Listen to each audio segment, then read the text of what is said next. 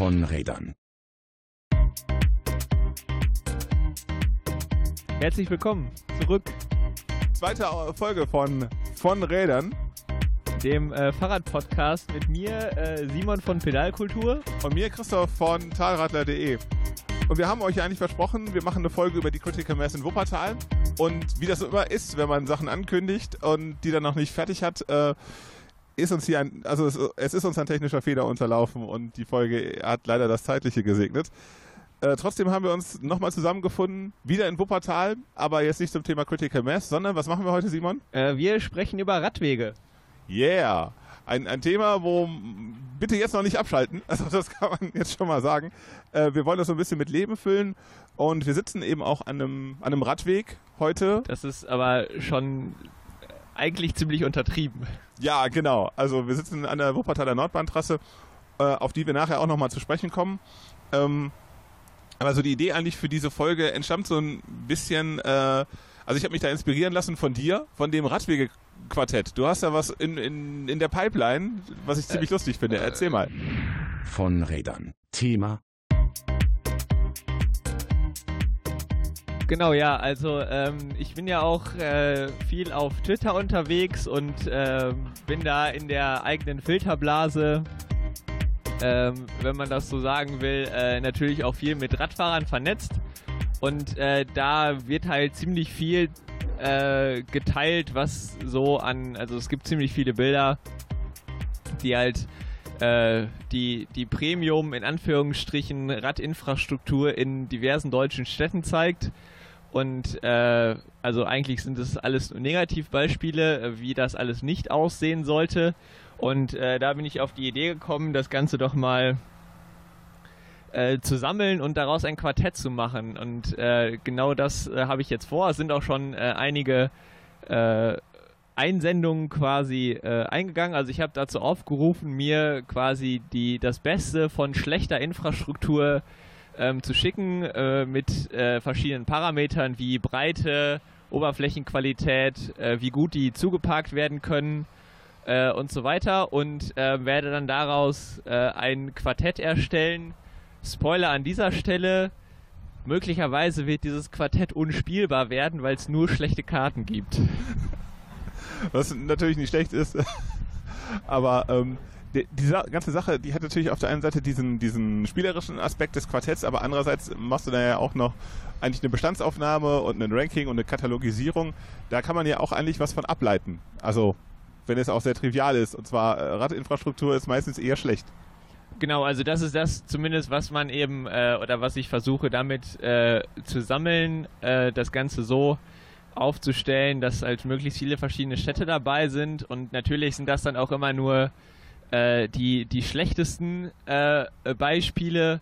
Ähm, aber es zeigt sich halt äh, auch gerade, was die Resonanz darauf an, auf, auf diesen einen Tweet zumindest und auf dieses Quartett äh, zeigt halt, dass die, die Resonanz so ist, dass halt an äh, sehr, sehr vielen Stellen und an sehr, in sehr, sehr vielen Städten in Deutschland die Infrastruktur halt nicht so ist, äh, wie sie sein sollte und vor allem auch nicht so ist, wie sie einer zukünftigen äh, oder einem zukünftigen höheren Radverkehrsanteil äh, entsprechend sein sollte. Und das ist tatsächlich auch unabhängig offensichtlich von äh, dem schon bestehenden Radverkehrsanteil. Also egal ob viele oder wenig Leute Rad fahren, die Wege sind halt äh, zu einem sehr großen Teil äh, entweder nicht vorhanden oder halt völlig kaputt. Fangen wir doch mal an, äh, über Radwege an sich zu reden. Ich habe am Anfang, äh, wie ich mit dem Bloggen zum Thema Fahrradfahren angefangen habe, immer so, äh, äh, also ich habe das relativ früh versucht so aufzudröseln, was es für verschiedene Radwegetypen gibt, aber eigentlich reden die Leute salopp immer nur von Radwegen. Ist das auch so deine, äh, dein Eindruck? Genau, also äh, das ist tatsächlich so, irgendwo, wo ein Teil von Fahrbahn, Gehweg oder also irgendwo, wo irgendetwas ist, wo Fahrräder auf den Boden gemalt sind, meistens, zumindest wird das äh, ziemlich schnell als Radweg ähm, angesehen, vor allen Dingen auch von äh, der motorisierten äh, Fraktion der Verkehrsteilnehmer. Und ähm, das ist da, also erstens gibt es natürlich äh, rechtliche Unterschiede und auf der anderen Seite ähm, ist halt nicht jeder Radweg auch ein Radweg, der äh, möglicherweise so äh, bemalt ist. Und äh, in Münster ist es tatsächlich so, dass äh, es also aus meiner persönlichen äh, Radfahrsozialisation äh, kann ich das sagen, als gebürtiger Münsteraner, ähm, man lernt äh, in Münster zumindest, äh, dass da, wo rotes Pflaster liegt, ist ein Radweg und da habe ich als Radfahrer zu fahren. Und äh, ob der Radweg dann so beschildert ist, wie er beschildert ist oder eben auch nicht, ist da zweitrangig. Also der Münsteraner sieht rotes Pflaster und fährt darauf. Und damit wollen wir erstmal aufräumen. Äh, fangen wir einfach an mal mit dem klassischen Radweg. Also das ist so, ähm, ähm, ja, was ist ein klassischer Radweg? Der klassische Radweg, würde ich jetzt sagen, ist äh, ein Hochbordradweg. Auf jeden Fall. Äh, der meisten Straßen begleitend läuft. Hochbord heißt dabei, dass es ähm, eine Bordsteinkante äh, oder irgendeine Art von Kante äh, abgesetzt zur Fahrbahn gibt. Und ähm, der äh, Radweg ist eben äh, einzig unter Leim dem Radverkehr vorbehalten, sollte es zumindest sein gerne auch in der lustigen Farbe bemalt. In Deutschland ist es meistens rot und ähm, böse Zungen behaupten, das ist ganz praktisch, weil man das Blut darauf äh, dann äh, besser verstecken kann. Genau, also in, so in, ähm, in den Niederlanden sind die Radwege auch rot. Ähm, aber da allerdings meistens nicht eingefärbt, also nicht einfach äh, von oben Farbe draufgemalt, sondern die haben direkt schon, sofern sie denn, also in den Niederlanden sind sie äh, häufig asphaltiert, da ist dann direkt as, as roter Asphalt. Äh, in Deutschland ähm, ist es tatsächlich häufig so, dass die Radwege tatsächlich auch gepflastert sind, was zu weiteren Problemen führt, zu denen wir vielleicht auch nochmal kommen. Ähm, aber ansonsten ist äh, ein anderes Farbbeispiel in Kopenhagen sind die, glaube ich, blau. Genau. Äh, wir können es auch direkt ansprechen. Also halt Pflaster ist äh, schon, schon ähm, für den Radverkehr der, der 50er und 60er Jahre vielleicht äh, noch irgendwie in Ordnung gewesen oder auch für die 70er. Aber ähm, heutzutage, also auch bei den Geschwindigkeiten, mit denen Radfahrende inzwischen unterwegs sind, ähm, ist natürlich die gepflasterte Oberfläche jetzt nicht mehr so ideal. Genau, wobei es auch Unterschiede gibt. Also ähm, der, der, der Grund oder ein Grund, warum Städte gepflasterte Radwege bauen, ist, dass sie sagen, ja, wenn da irgendwelche Wurzelschäden sind oder so oder wir da nochmal dran müssen, dann können wir das Pflaster schneller hochnehmen und es reparieren. Habe ich noch nie gesehen. Also muss ich ganz Habe ich sagen. auch noch nie gesehen. In Münster ist das dann so, es wird 20 Jahre lang vergessen, dass man da schnell dran könnte und dann wird einfach Asphalt drüber gekippt, äh, um irgendwelche Sachen zu reparieren. Ähm, besonders ähm, spannend ist es dann, wenn es auch noch gefastes Pflaster ist. Das heißt, äh, die, die Kanten der Steine sind angeschrägt, ähm, was nochmal zu mehr Rollwiderstand führt, ähm, was natürlich den Komfort ähm, beim Fahren erheblich einschränkt und eben ähm, gerade bei Pflaster kommt halt sehr, sehr schnell Unkraut und Gras durch. Äh, Baumwurzeln äh, suchen sich ihre Wege. Wenn es äh, im Winter friert, dann ähm, springen die Steine hoch und das sorgt halt in sehr, sehr vielen Fällen innerhalb von kürzester Zeit äh, zu äh, ziemlich unkomfortablen Buckelpisten. Die dann auch so bleiben. Also wirklich dieser Aspekt des, äh, wir können da schnell was machen, ähm, never. Genau, also das ist tatsächlich auch meine Erfahrung so. Ähm, also es ist, man sagt immer, ja, wir könnten da schnell dran, aber passieren tut halt nicht wirklich was. Und was ganz spannend ist, ähm, dieser, wir reden jetzt über so, einen, so einen Radwegetypus, den es in vielen deutschen Städten gibt.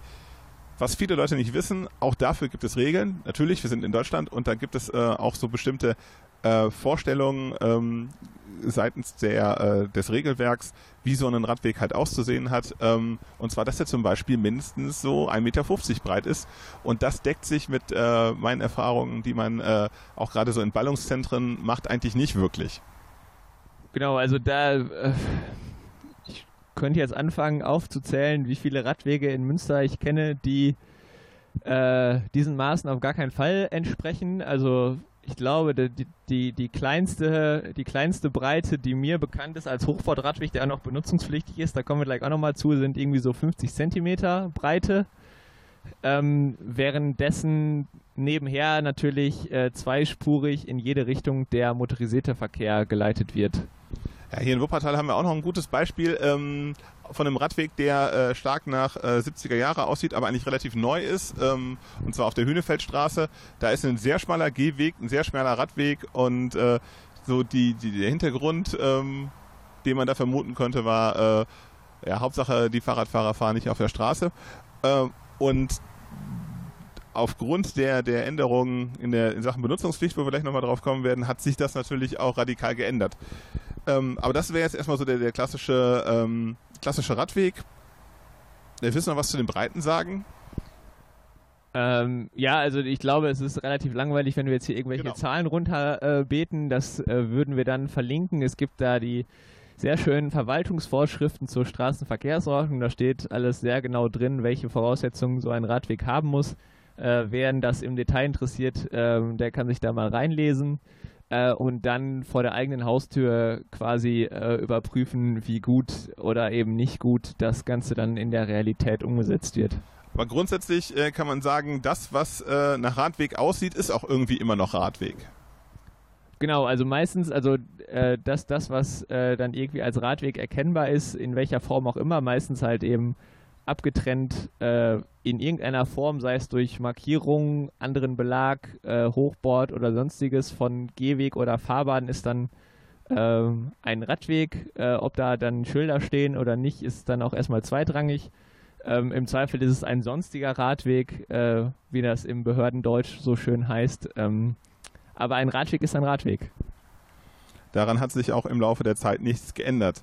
Ähm, dann gibt es noch so eine ganz beliebte Führung, also beliebt in Anführungszeichen oder gerade beliebt bei, bei äh, Leuten in der Verwaltung, ähm, von dem man, also, also es war halt früher so ein bisschen äh, Radinfrastrukturmäßig der Heilsbringer. Inzwischen nimmt man zum Glück mehr Abstand von einem gemeinsamen Geh- und Radweg.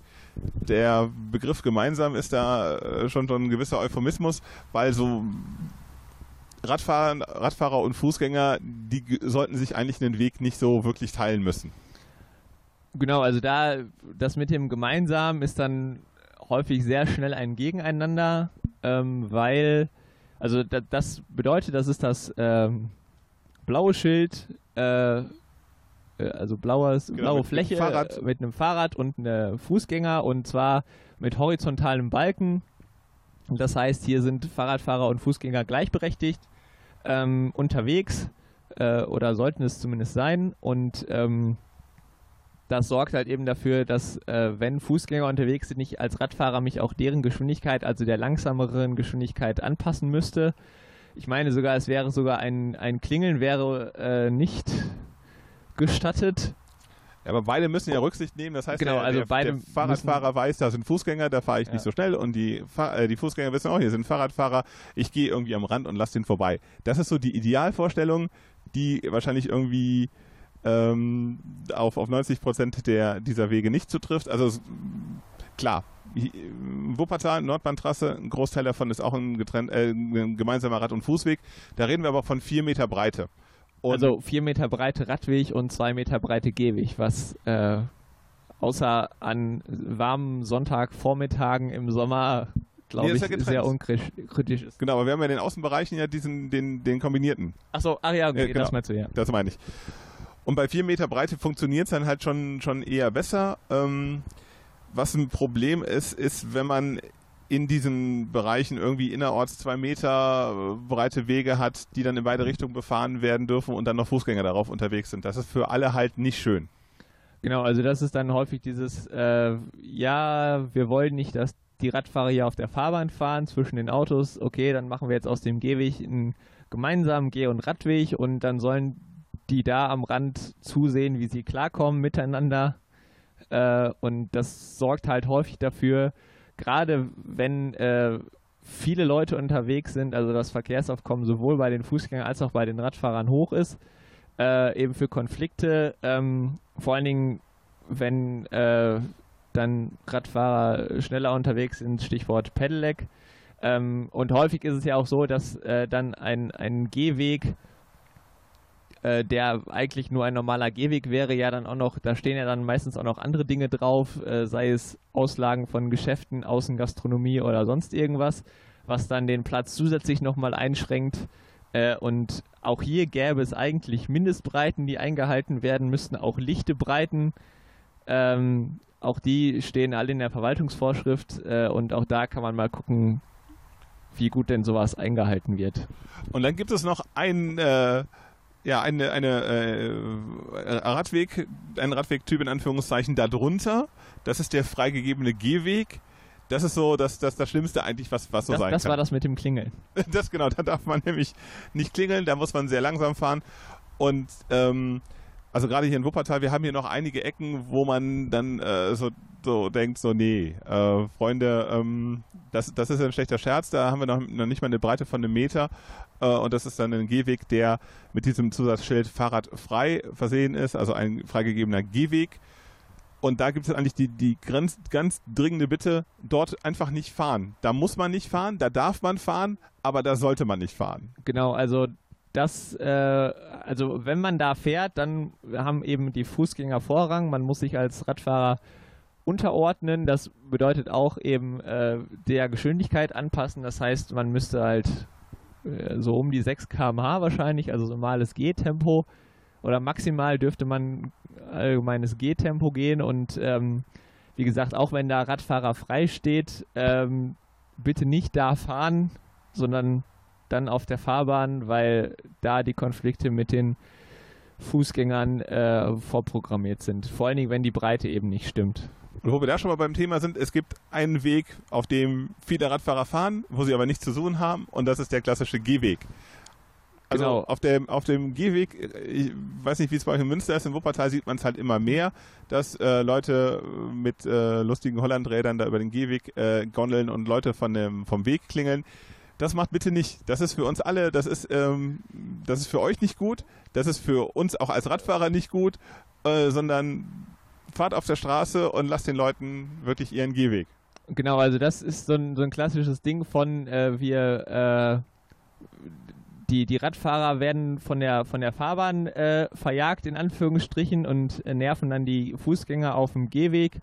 Äh, also tut das nicht. Ähm, lasst den Fußgängern ihren Raum, fahrt nicht auf Gehwegen. Äh, in Münster ist es so, dass ganz häufig an vielen Stellen das Gehwegradeln dadurch äh, provoziert wird, äh, weil die sonstige Radverkehrsführung halt völlig für den Eimer ist. Also äh, auf der einen Seite unintuitiv, auf der anderen Seite aber auch manchmal völlig sinnlos, ähm, sodass einige Strecken, ähm, wo dann äh, einfach, weil es die, die logischste Lösung ist, wenn man da herfährt, vor allen Dingen, wenn man als Nicht-Ortskundiger daherfährt, äh, dann findet man sich auf einmal auf einem Gehweg wieder oder denkt, okay, wie komme ich jetzt auf die andere Seite und ich will aber da in die Querstraße und fährt dann halt eben äh, über den Gehweg. Ähm, das sind so Sachen, auch da natürlich nicht über den Gehweg fahren. Erstens, weil es verboten ist und zweitens, weil es dann die Fußgänger äh, nervt oder gefährdet. Ähm, wenn sowas passiert, dann äh, der Verwaltung auf die Nerven gehen und sagen, sorgt dafür, dass hier eine anständige Führung äh, hinkommt und dass eben sowas unterbunden wird. Ich glaube, es ist Zeit schon mal für so, so ein Zwischenfazit. Wir haben jetzt so zwei, äh, drei, vier ähm, äh, ja, Radwegetypen, die alle auf dem, die mit dem Bürgersteig irgendwie zu tun hatten, äh, diskutiert. Genau, alles getrennt von der Fahrbahn. Genau. Und ähm, da würde man sagen, da ist schon einiges im Argen. Das ist auch eigentlich so ähm, eine Sache, die so ein bisschen mehr in der Vergangenheit behaftet ist als in der Zukunft, ist so mein Eindruck. Ähm, moderner Radverkehr findet ja viel mehr auf der Fahrbahn statt, ist zumindest mein Eindruck. Genau, also das ist, aber das ist so eine Sache, äh, ich glaube, da äh, sind die Lager auch insgesamt auch unter den, den Radfahrenden gespalten. Da gibt es dann die einen, die sagen so, nee, Separation, also Hochbord und weg von der Fahrbahn ist die einzige Lösung, ähm, um Radverkehr äh, sicher und komfortabel zu gestalten. Und die andere Fraktion sagt, nee, bloß runter von den Radwegen, wir wollen alle auf der Straße fahren im Mischverkehr. Ich persönlich äh, sehe das nicht so ganz so schwarz-weiß. Ähm, Ich auch nicht. Es, Also- es gibt, äh, also meiner Meinung nach ist das immer eine, eine situative Entscheidung. Genau. Äh, es muss aber, also das, was dahinter steht, ist eben das Ziel, Radverkehr muss sicher und komfortabel sein und äh, eben auch zügig.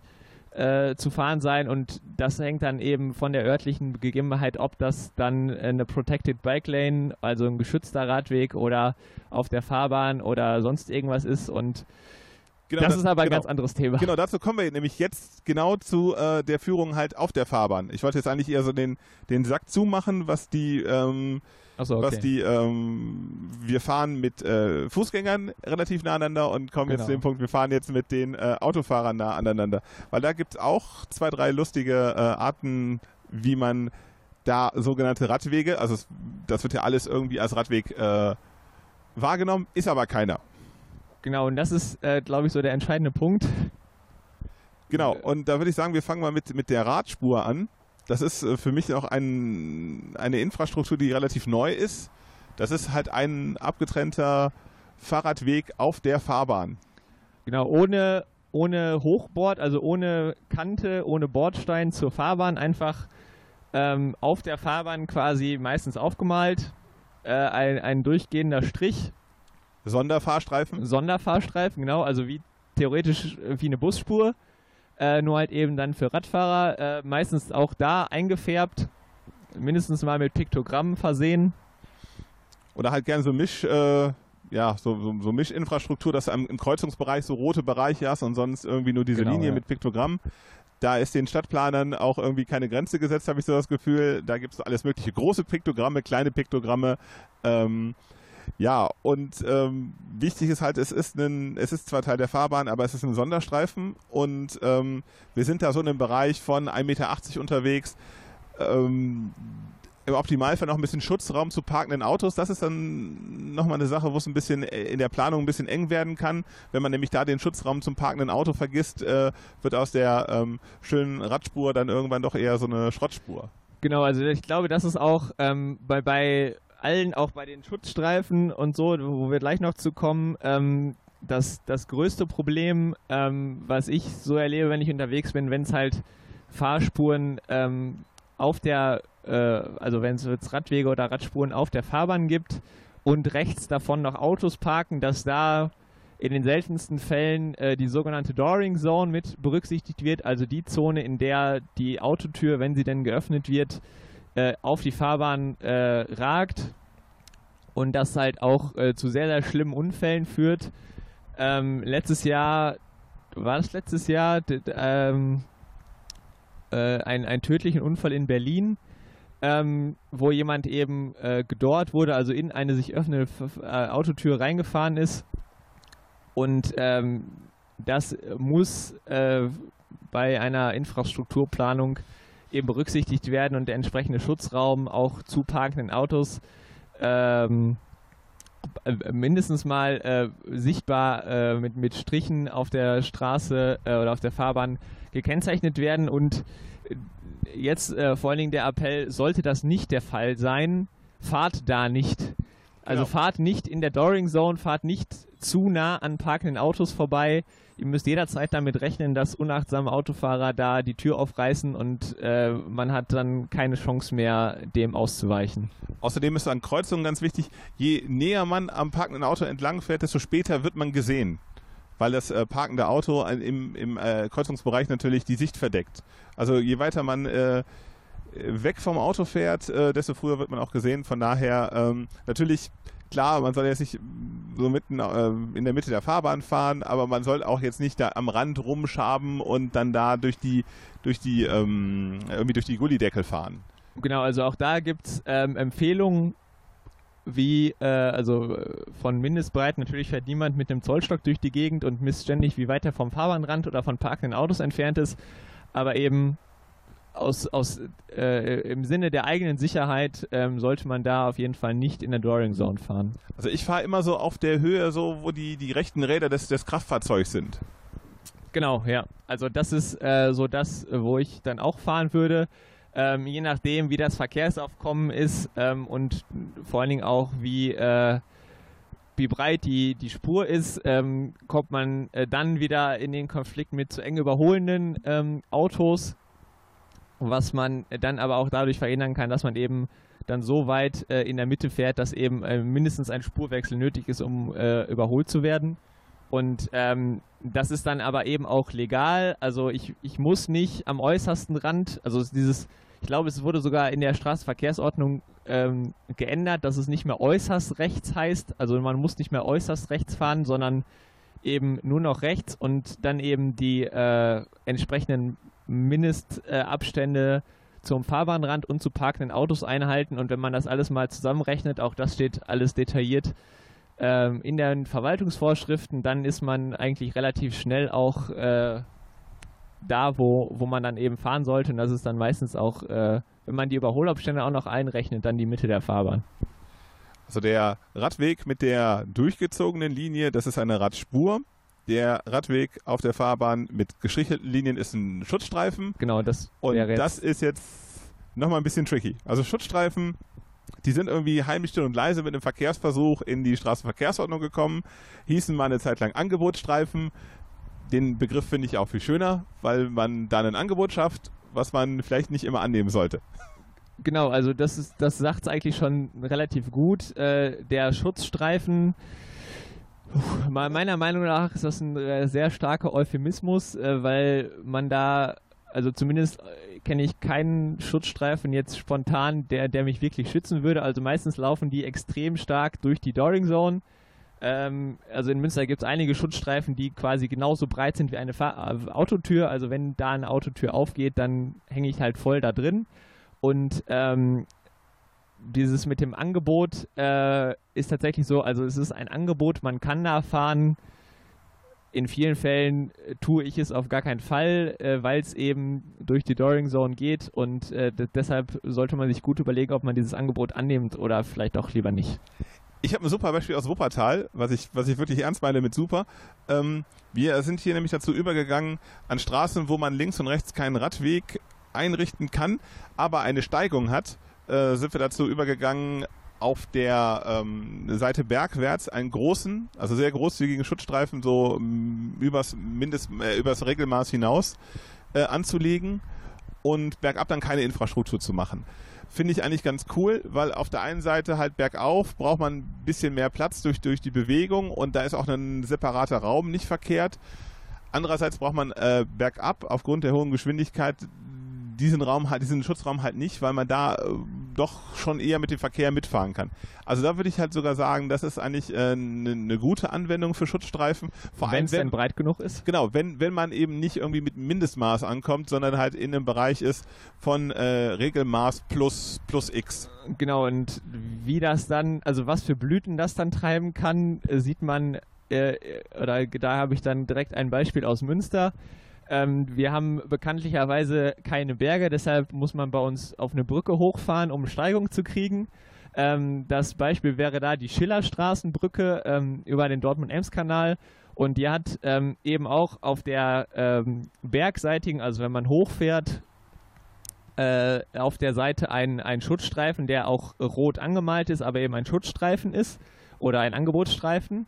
Ähm, und auf der anderen Seite dann eben, wenn man dann von der Brücke runterfährt, ähm, eben keinen mehr, was dazu führt, ähm, und äh, wieder in Zusammenhang mit ist, äh, der Münsteraner lernt, da wo roter Radweg ist und Piktogramme sind, muss ich fahren.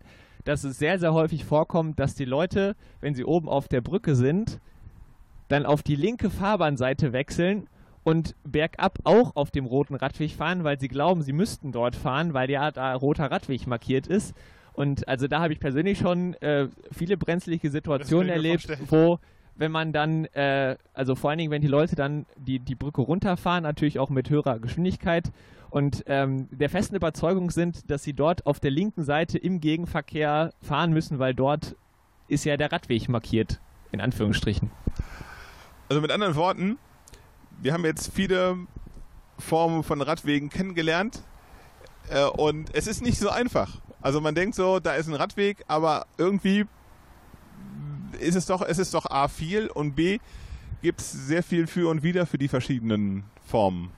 Genau, also ich glaube auch ein, ein Hauptproblem bei dieser ganzen Sache ist vor allen Dingen für Menschen, die sagen so, hey, ich möchte jetzt mal mehr Rad fahren und so und ähm, das, was, was ich glaube, ist, dass es von außen betrachtet, gut, wir beschäftigen uns jetzt schon ein bisschen länger damit und kennen auch die Details, Aber jemand, der neu aufs Rad umsteigt, ich glaube, es ist furchtbar schwierig, da überhaupt durchzublicken. Wo darf ich wann, wie fahren? Wo kann ich fahren? Wo muss ich fahren? Äh, wo sollte ich fahren? Wo sollte ich auf keinen Fall fahren? Und ähm, eben dieses sehr, sehr viele Durcheinander, ähm, also es, es macht es nicht unbedingt intuitiver, wenn ich mit dem Auto fahre, ich steige ein, ich habe eine Fahrbahn, ich habe Kreuzungen, ich habe Ampeln und eigentlich ist das alles relativ easy und eingängig.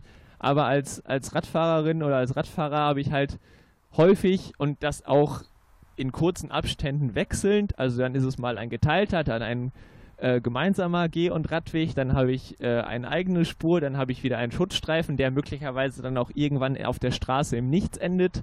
Ähm, also meiner Meinung nach ist da viel zu viel Durcheinander, um überhaupt äh, irgendjemandem simpel und einfach zu erklären, da darfst du fahren, da nicht.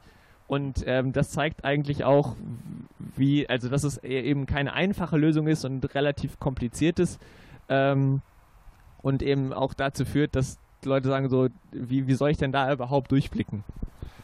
Ja, Spannende ist halt ähm, die intuitive Nutzung, die du auch ansprichst, die, die gibt es halt kaum. Die Übergänge zwischen den verschiedenen Infrastrukturformen sind äh, oftmals eher grausam oder nicht existent. Und das Spannende ist ähm, bei uns, wir arbeiten ja generell, also in, in Wuppertal, in Münster wahrscheinlich auch infrastrukturmäßig immer mit so ein bisschen Stückwerk. Also da entsteht mal was, da entsteht mal was, da entsteht mal was und da entsteht mal was. Das ist alles irgendwie nach dem aktuellen Stand der Technik, der sich dann über die Jahre auch immer schön verändert hat. Und so entsteht dann halt irgendwie so eine, so eine Ansammlung von, von Infrastruktur. Ich finde es im Vergleich dazu halt spannend, mal in die USA zu gucken, wo man halt äh, sich überlegt hat, so, also beispielsweise in Chicago sagte man, ja, wir bauen jetzt hier diese geschützten Fahrradspuren, bauen, da, bauen ein Netz, was diese, also bauen ein Netz dieser Fahrradspuren und ähm, ziehen das dann durch. Also dass man sagt, wir haben eine Führungsform, wir machen ein Netz, wir bauen das jetzt und dann ist es da. Genau, also ähm, zum neuesten Stand der Technik. Also äh, an der Hammerstraße in Münster sind jetzt Beschlüsse von vor 20 Jahren umgesetzt worden, auch mit, mit, mit ja, vielen Dank. Ähm, äh, also auch was, was die Breiten angeht, wenn man das heutige Verkehrsaufkommen äh, berücksichtigen würde, dann, dann äh, müsste das immens viel breiter werden. Ähm, und äh, Fun Fact: In Wuppertal am Hauptbahnhof haben wir jetzt auch äh, Radverkehrsanlagen, die nach auch in einem ähnlichen äh, äh, ja, Planungszeitraum äh, gebaut worden sind, die jetzt noch nicht mal benutzungspflichtig sein dürfen, weil sie einfach zu, zu eng sind.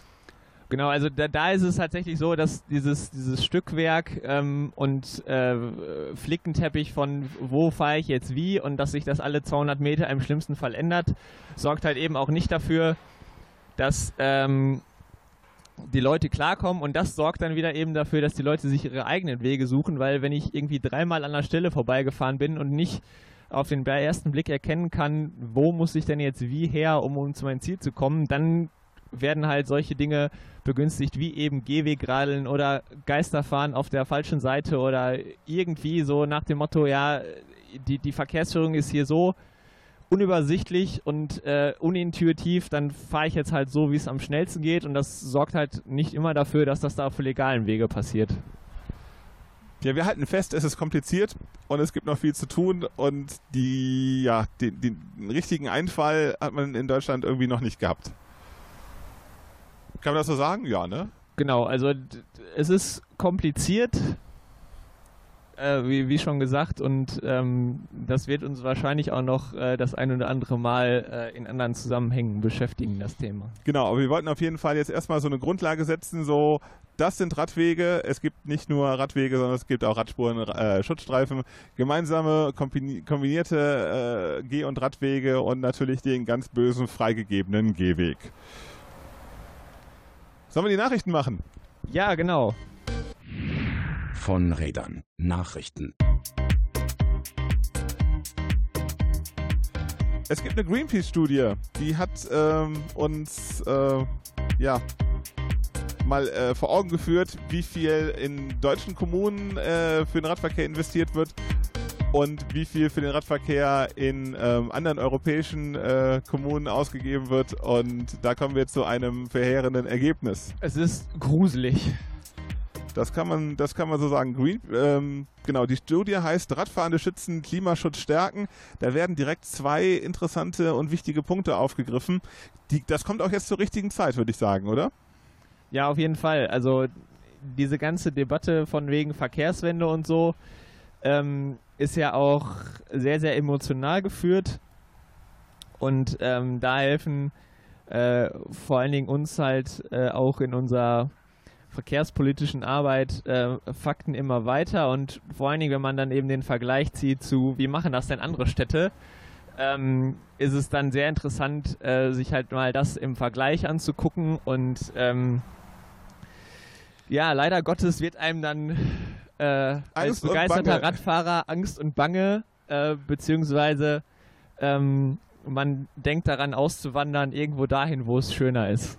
Zum Beispiel ähm, in, in Kopenhagen. Also das Spannende ist, es gibt eine Tabelle in dieser äh, Studie, die für mich so das ganze Elend zusammenfasst. Und zwar ähm, werden da äh, das Unfallrisiko, der Radverkehrsanteil und die Ausgaben pro Einwohner pro Jahr für den Radverkehr äh, aufgelistet. Und äh, Stuttgart, also Stuttgart ja eine Stadt, die ähm, in, Wupper, äh, in Wuppertal, in Deutschland ja schon sagt, so wir wollen viel in Rad Radverkehr investieren, tun sie auch im deutschen Vergleich. Und zwar sind das 5 Euro pro Kopf pro Jahr für den Radverkehr. Andere Städte, Berlin liegt da drunter, Frankfurt ebenfalls. Bei Köln sind wir schon bei 2,80 Euro dann. Äh, München, die Radelhauptstadt, äh, gibt nur 2,3 Euro pro äh, Person pro Jahr für den Radverkehr aus. An dieser Stelle muss ich als ähm, äh, gebürtiger Münsteraner der aus der angeblichen Fahrradhauptstadt kommt, sagen, ja ähm, wir fehlen in dieser Tabelle. Ähm, Fun Fact dazu, ähm, ich weiß, dass die Stadt Münster in ihrem ähm, Haushalt ähm, den Radverkehr, also es gibt keine Kostenstelle dafür. Das heißt, die, die äh, Kosten, die dafür ausgegeben werden, können sowieso nur geschätzt werden. Ähm, ich habe jetzt gerade keine Zahlen im Kopf. Äh, selbst die geschätzte Zahl lag ähm, auch irgendwie so in dem Bereich von äh, Stuttgart und Berlin. Also es ist auch für eine Fahrradhauptstadt, die sich selber so nennt, äh, tatsächlich im, im, deutschen Vergleich nicht viel mehr als äh, Städte wie eben Stuttgart oder Berlin. Wuppertal ist im Cent-Bereich. Also da sind wir schon bei, also unter einem Euro pro Person das pro Jahr. Herzliches Beileid. So, gucken wir nach Amsterdam. Da sind schon 11 Euro pro äh, Person, also pro Einwohner pro Jahr und Kopenhagen führt mit 35,6 Euro diese äh, Ausgabenliste an. Ja, und, und, da kann man, man kann davon ableiten, so, ähm, ja, Radverkehr kostet Geld, ist aber auch gut investiert, weil nämlich ähm, die, die Städte, die in dieser Tabelle zu finden sind, ähm, die wenig Geld ausgeben, da haben wir ein großes Unfallrisiko und in Städten, äh, in denen viel Geld ausgegeben wird, äh, ist das Unfallrisiko für Radfahrende gering.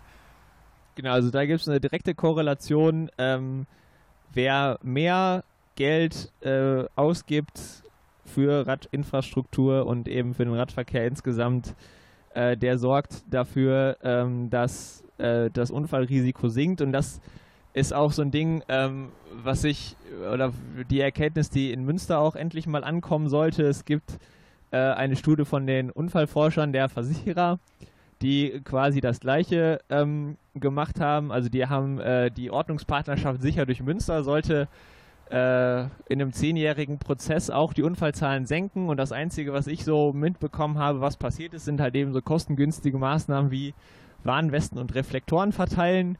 Und überraschenderweise, es hat nichts gebracht. Und auch da ist man dann in dieser Studie zu dem Schluss gekommen, es muss Infrastruktur verändert werden und das kostet nun mal Geld, wenn man tatsächlich wirklich das Unfallrisiko für Radfahrende senken möchte. Und eigentlich ist so angepeilt, so 18 Euro müssten es schon sein, ähm, die man ernst, äh, ernsthafterweise irgendwie für Radverkehr ausgeben müsste. Ähm, also pro Einwohner pro Jahr. Und das ja. sind natürlich auch Kosten, die wieder reinkommen. Also ähm, man sagt ja, also vor allem dann halt so volkswirtschaftlich, Fahrradfahren äh, bringt eher Geld äh, in, die, in die Kasse rein versus äh, äh, Autoverkehr bringt den eher raus. Genau, also wenn man so die ganzen Kosten so mit Gesundheitskosten und auch die für die Infrastruktur und so, das ist gesamtgesellschaftliche sieht, ähm, was ja häufig in den Hintergrund rückt, wenn man jetzt nur, das, das, oh, das kostet jetzt aber ganz schön viel, so ein Radschnellweg. Also wenn man das alles mal ins Verhältnis setzt, dann kostet äh, Autoverkehr oder motorisierter Verkehr sehr, sehr viel und ähm, Radverkehr bringt tatsächlich sogar einen Benefit. Also man verdient Geld damit, in Radinfrastruktur zu investieren. Ein anderer Punkt, den, den wir beide irgendwie auch bei Twitter und äh, Facebook öfter ähm, kommentiert und äh, weiterverteilt haben, war ähm, quasi das Verhalten der anderen Seite auch in diesem Kontext. Und zwar ähm, also wir wissen ja, so Fahrradfahren in der Stadt ist eine tolle Sache, ist auch super gesund.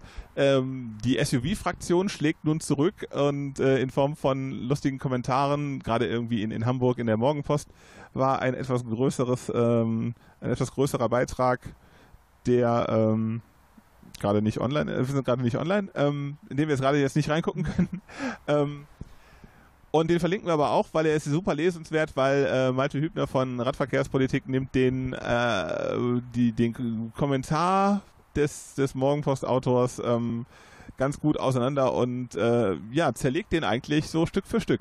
Genau, also da geht es darum, dass dieser äh, ähm, Redakteur oder Reporter eben ähm, sagt, er, er fährt gerne äh, SUV in der Stadt und ähm, versucht. Das ist gut so. Und das ist gut so und versucht das Ganze dann äh, oder rechtfertigt sich dafür, versucht das Ganze oder sein Verhalten zu begründen und äh, Malte nimmt das auf seine unverwechselbare Art ähm, eben diesen Artikel auseinander und belegt halt, warum dieser Mann möglicherweise doch Unrecht haben könnte. Lesenswert. Genau, und dann haben wir noch, äh, um den Nachrichtenblock ähm, abzuschließen, ein, ähm, eine Studie, äh, die sich mit äh, Senioren und ähm, dem Unfallverhalten äh, beschäftigt, die ein ehemaliger Klassenkamerad von mir äh, durchgeführt hat. Ich präsentiere jetzt mal das Vorurteil. Ähm, und zwar, ähm, der Volksmund sagt, oh, die vielen Rentner, die jetzt aufs Pedelec äh, umsteigen, die können alle nicht Fahrrad fahren und verunfallen deshalb. Stimmt das? Nein. Also zumindest nicht ganz. Ähm, diese Studie hat eben untersucht, äh, wie das äh, oder wie, da, wie hoch das Unfallrisiko ähm, bei Senioren ist, die äh, aufs Rad steigen und das Ganze eben unterteilt nach äh, oder die haben Unfallzahlen ähm, analysiert und ähm, dabei dann geguckt, sind die Leute ähm, äh, erstmal, wie ist der Unfall passiert und dann äh, mit welcher Art von Fahrrad, also entweder mit einem normalen Rad, muskelbetrieben oder mit einem Pedelec, also mit Unterstützung, zu Unfall gekommen. Und ähm, das Fazit dieser Studie ist, ja, mit höherem Alter steigt das Unfallrisiko, was ja mehr oder weniger trivial ist. Aber es ist, gibt keinen signifikanten Unterschied, ob das Ganze jetzt mit einem Pedelec oder mit einem normalen Rad ähm, passiert. Also das Unfallrisiko steigt, aber es ist egal, äh, welches Fahrrad dabei ähm, benutzt wird. Gibt es Wege aus dieser Misere? Also gibt es Lösungsvorschläge? Ähm, in dieser Studie ähm, glaube ich nicht. Ähm, ich würde jetzt mal sagen, dass äh, das ja so ein generelles äh, Problem ist oder äh, da eine Sensibilität für geschaffen wird, dass es äh, egal welches Verkehrsmittel ich benutze, ich jederzeit ähm, in der Lage sein muss, dieses natürlich zu beherrschen. Und gerade bei ähm, ähm, dem Fahrrad ist es dann natürlich die Reaktionsgeschwindigkeit, die äh, biologisch gesehen auch dann leider mit dem Alter hin abnimmt und ähm, dass man sich zumindest bewusst sein muss, ähm, dass halt eben diese Altersgruppe ähm, einem höheren Risiko ausgesetzt ist auf der anderen Seite heißt das aber auch, dass eben auch für diese Menschen, die unterwegs sind mit dem Rad, ähm, sichere Infrastruktur äh, geschaffen werden muss. Ähm, da war doch so eine Greenpeace-Studie letztens. Genau. Da, da ging es doch um, um Unfallgefahr und ja. Aufgaben und äh, wo wir ja. wieder beim Thema wären, also sich der Kreis schließt. Äh, wieder, wer sicheren Radverkehr haben möchte, muss Geld in die Hand nehmen, um eben Infrastruktur äh, sicher gestalten zu können ähm, und den Straßenraum umzubauen, dass eben auch äh, Senioren bzw. Menschen in jedem Alter äh, sicher, zügig und äh, komfortabel unterwegs sein können. Genau, wenn das Unfallrisiko für alle sinkt, sinkt es natürlich auch für Senioren. Exakt. Ja, das waren unsere Nachrichten und ich würde auch sagen, wir machen für heute mal den Sack zu. Wir sind schon wieder bei so einer Dreiviertelstunde Podcast angekommen und ich glaube, das reicht auch äh, für heute. Wir hatten uns eigentlich noch vorgenommen, über verschiedene Infrastrukturwege, ähm, also Arten zu sprechen, aber ähm, ich glaube, das war schon sehr viel Input heute, oder? Genau, also äh, wie gesagt, wer sich mit dem ganzen Detailkram beschäftigen möchte, die Verwaltungsvorschriften ähm, ist äh, trocken sich da durchzulesen, aber äh, vielleicht mal ganz interessant, das verlinken wir natürlich und äh, die angesprochenen Studien aus dem Nachrichtenteil äh, ebenso wie den Artikel äh, von Malte, der wie gesagt sehr lesenswert ist. Das war's für dieses Mal von von Rädern. Wir sind bei Twitter übrigens, das kann man nochmal sagen. Es gibt einen Twitter-Account für von Räder und zwar äh, von Rädern mit AE1. Genau, weil es ohne, ohne eins schon vergeben war. Genau, also folgt uns da gerne äh, auf Twitter oder unseren ähm, normalen Accounts quasi. Äh, das wäre dann Ed Talradler. Und Ed von Jospa. Genau, äh, die, die, könnten wir eigentlich auch nochmal verlinken. Ähm, und bei äh, Ed von Rädern 1 äh, wird es dann immer die jeweils neueste Folge ähm, geben äh, oder ihr werdet benachrichtigt, wenn die neue Folge online ist, äh, dann seht ihr das da. Ansonsten natürlich die Feeds äh, abonnieren äh, in den gängigen äh, Podcast-Apps und äh, Portalen, da sind wir dann auch zu finden. Und natürlich bei NRVision, eigentlich unserem Zuhause, wo ähm, ja, also man kann es über viele Wege erreichen, aber eigentlich so sind wir eigentlich froh, inzwischen der NRVisions-Familie anzugehören. Genau, also wir fühlen uns dort sehr wohl. Ähm, und sind da natürlich dann auch äh, zu hören äh, und natürlich äh, jeweils in unseren Blogs Pedalkultur und Talradler. In diesem Sinne würde ich sagen, machen wir Sack zu. Das war von Rädern. Danke fürs Zuhören. Bis zum nächsten Mal. Danke fürs Zuhören. Bis zum nächsten Mal. Von Rädern.